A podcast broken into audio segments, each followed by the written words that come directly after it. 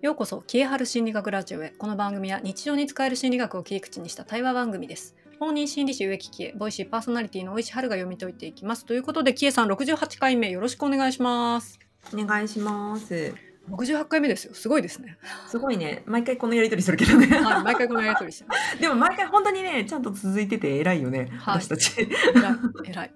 えーこの番組はですね、まあ、有名な心理学の実験とか学者さんとかを取り上げて、まあ、何か一つのテーマを取り上げて、それを深掘りしてお話していくっていう番組なんですよね。で、まあ、ちょっと知っているとためになるよっていう話をいつもやってるんですが、今回はですね、2回連続でえ性格についてやろうということになっております。はい。皆さん、自分の性格お分かりでしょうか、はい。おちなみに、はるさんはどんな性格？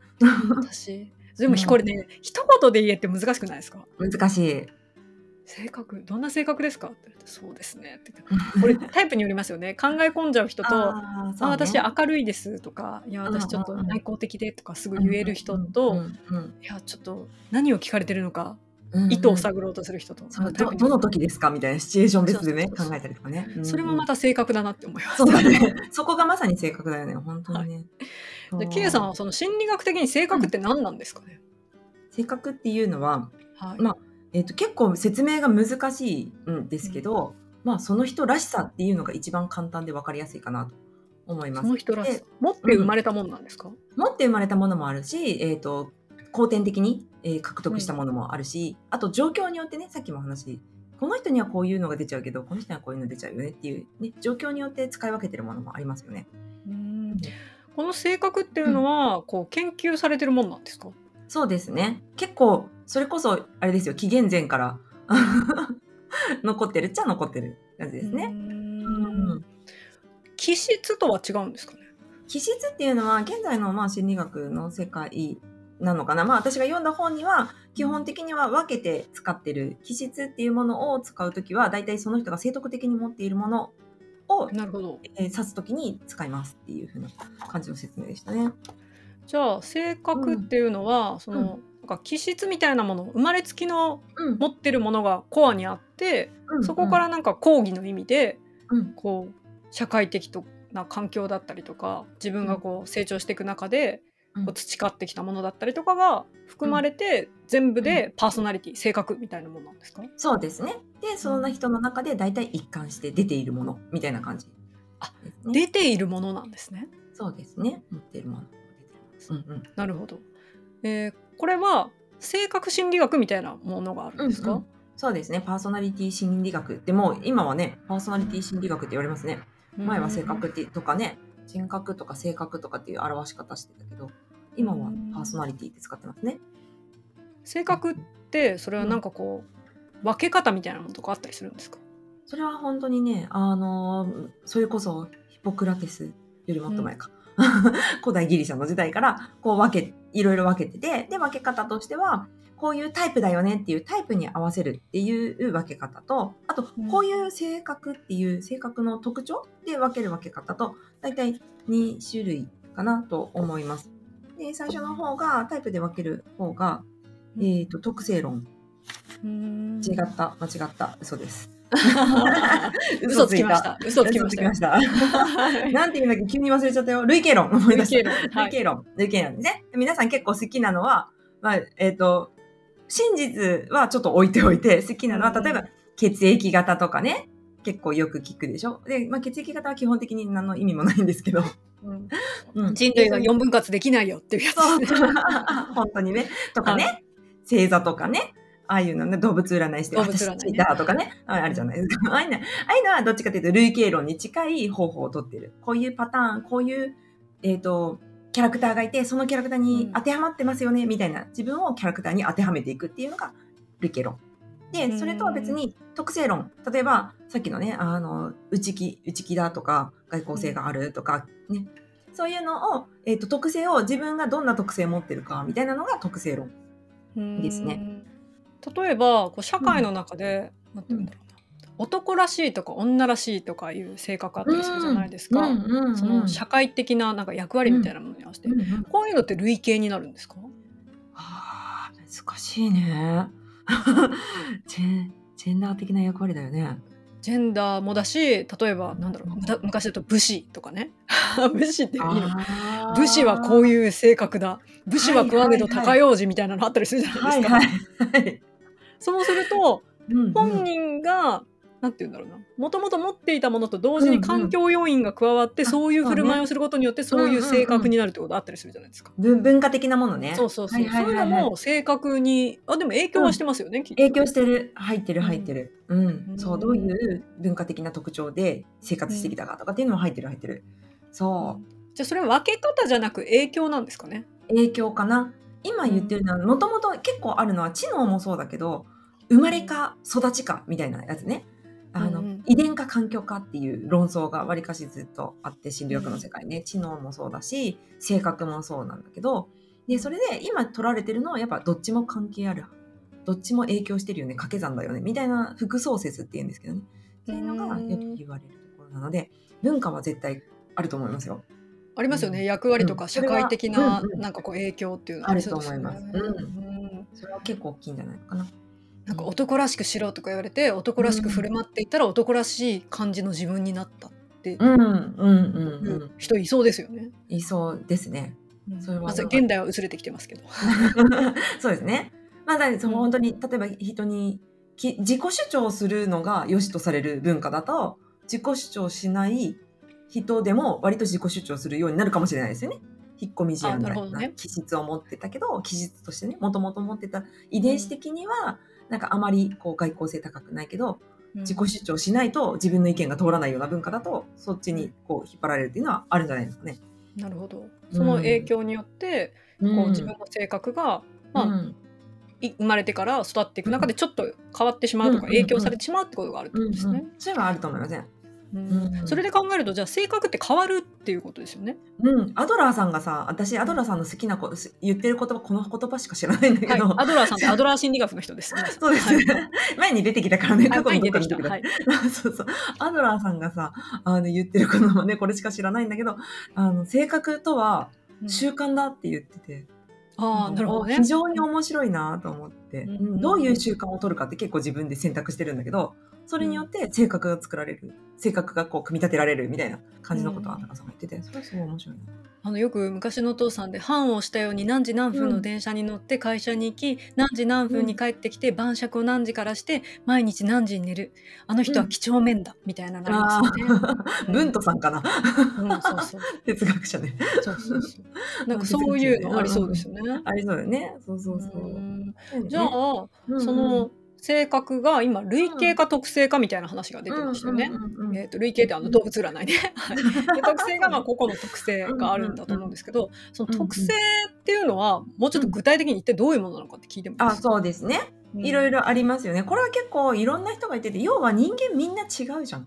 うん細かく見たら違うんだけど、じゃあちょっといろんな人に共通するものを抽出したらどうなるのかなみたいなのは、いろんな人が昔からこう、なんだろう、研究してるわけですよね。で、うん。その特性の中に、えっ、と、いろいろ研究ししたりとか、えこれはね、ちょっとなんか多分科学の発展とちょっと絡んでるんだと思うんですけど、まあ、例えば、えっ、と、以前出てきたユングさんはないんかは、えっ、と、内向型とか、うん。ね、外向型とかっていう風に言ってますよね。外の刺激に対してどのくらい反応しやすいのか、自分の内なる刺激の方に反応しやすいのか、みたいなので、外向内向のこう程度を分けてますよね。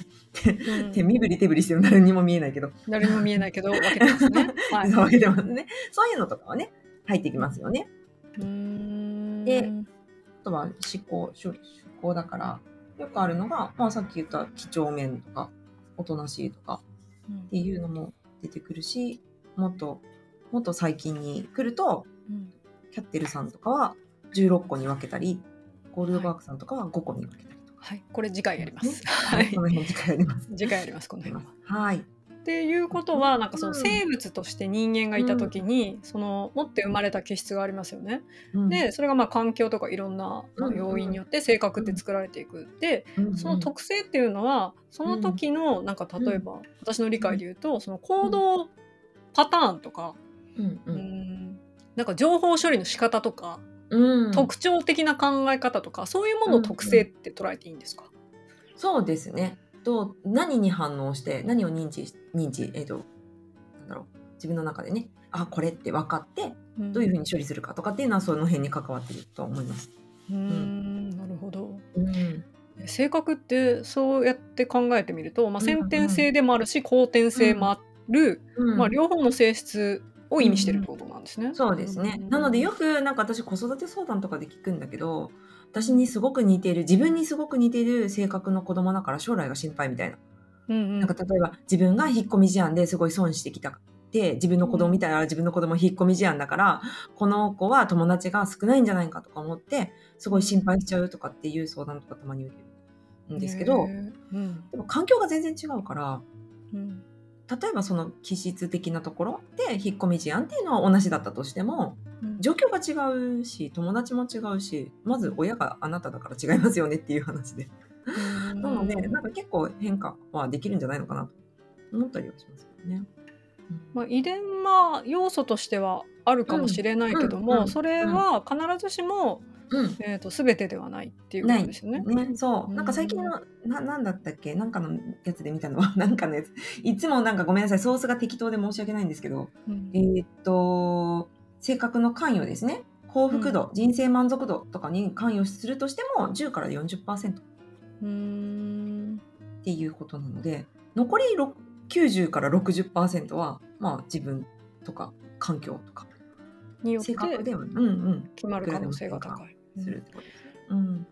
えこの性格による、こうなんか、うんまあ性格の特性によるという言い方なんですなんか、これが病気になったりすることとかあったりするじゃないですか。うんうんうんうんうん。例えば境界性人格障害とか。ああ、なるほどね。うん、うんうん。それってその、うん。遺伝的なものだけじゃなく後天的なもの、その例えうんうん。ば自分の特性をうんうん。何度も何度も繰り返して強めてしまうとか、うんうんうんうんもしくはその特性を持っていたのにうん。それがうまく発揮できなかったとかなんかそういうことが影響して、うんそういういわゆる、まあ、病気っていうカテゴリーに当てはまるよううんうんうなん。性格の発露をしてしまうことってあるんですか、そうねパーソナリティ障害うん。に関してはえっ、とやっぱ同じ遺伝子持ってても出る時と出ない時があったりだとか、人同じ人でもねうん。出る時出ない時あったりとかひどくなったりひどくならなかったりとか、同じ例えば双子研究なんかでも出たり出なかったりとかあるので、えっと、私があのーなんだっけ精神心精神医学で習った時はあのもともと持ってる脆弱性ですよね。そういうね脆弱性と、まあその病気になりやすさを脆弱性と呼ぶとしたら、うん。えー、となる遺伝的な要因を脆弱性と呼ぶとしたらその脆弱性プラスやっぱ環境要因がすごく薄まってしまう。環境的にねサポートがすごい薄まったりとか環境的なマッチングによってその脆弱性が出るっていう発露するっていう話だったのでやっぱそうでしょうねきっとその通りだと思います。うんうんなるほど。なんか奥深いですね、うん。性格。性格ね。でもみんな多分自分の性格そんなに捉えきれてないんじゃないのかなう。性格と人格って違うんですか、ああ人格ってなるとえーっと書いてあったのはね人格っていうのはどっちかっていうとその人の品格とか社会でのポジショニング的なものを含むのであんまり心理学では使わないけどでも医学の世界では人格障害っていう風な意味、うん。言い言い方をするのでそしたら多分また違う捉え方をしてるんだと思います。社会的役割を含んでるのが人格、で、うん。性格はどちらかというとその行動様式とか特性みたいなものを含んでるケースが多いんですかね。うん、うん。ですね。それかまあもっと広く性格は捉えててその中のちょっと品格的な部分を捕まえて人格って呼ん。だり性徳的なものを捕まえて気質って呼んだりっていう風な感じかなとイメージしたんだけど。うーん。なるほど。えもう一個しね答えにくい質問していいですか？個性は違うんですか？個性。個性。あでもうん。えっとね性格っていうのを一言で言ったら本当に個人差なので、うんうん、そういう意味では個性うんですよね。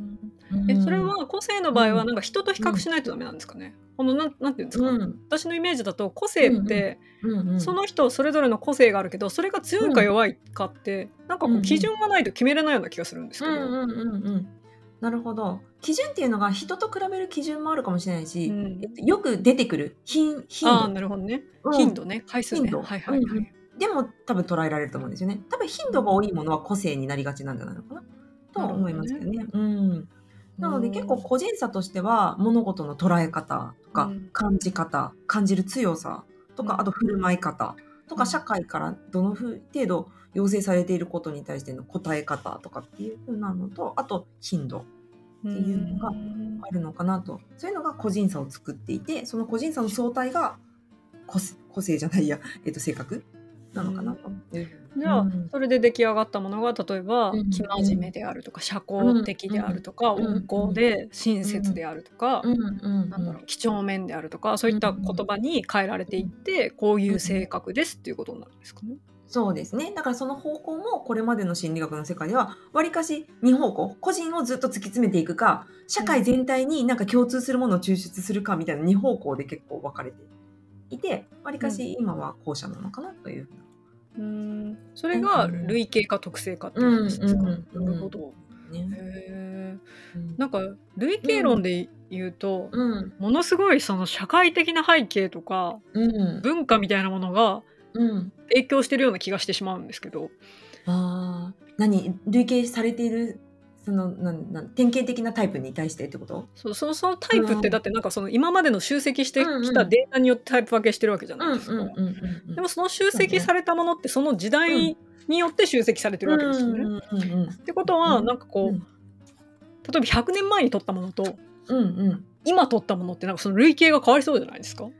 そうだね。それはそうだと思う。例えばガレノスさんうんっていう人が累計で4つに気質分けてます。うんこれはなんかそのヒポクラテスが体の中の血液とか体液の量によって出る病気違うよねって分けてたのと似通せてるからそれを下敷きにして作ってるので例えば胆汁が多いこの性格みたいなのとかなってて 多分そういうのはもう今だったらいやそれはその違うよねってなっちゃうと。うんうんもうね、それは歴史的な背景とかはすごく引っ張ってるとは思いますね。単純にめっちゃ食いついちゃうんで単純で分けたの えーっとね、面白いですね血液が。多いか、胆汁が多いか、うん、粘液が多いか、あ、これ文とか、文とさんじゃない。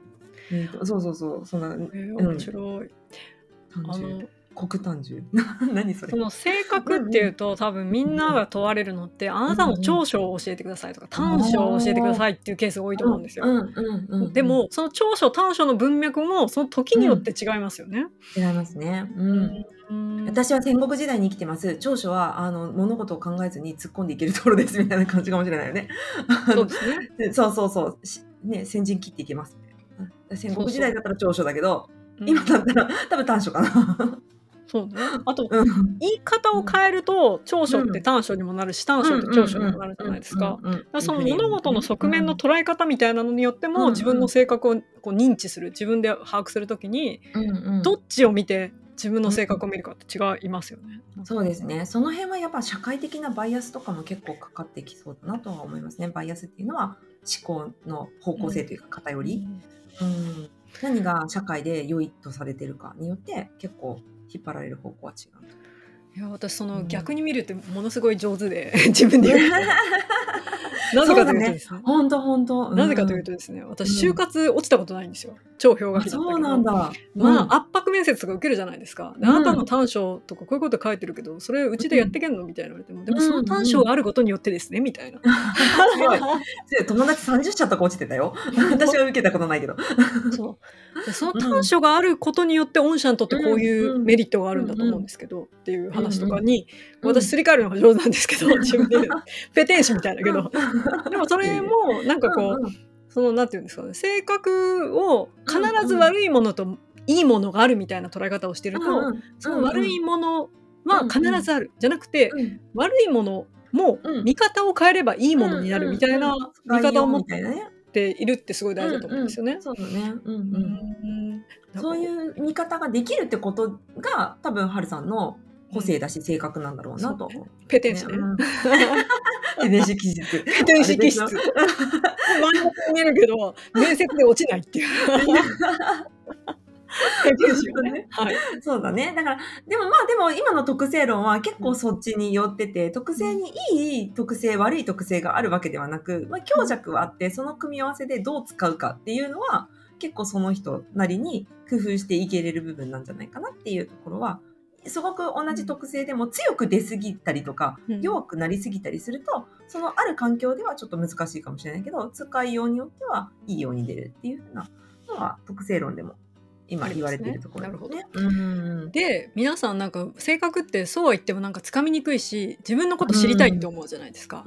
そこで、まあ、うん。有名な方々がですね、うんうん。あの性格を分けてるんですよね。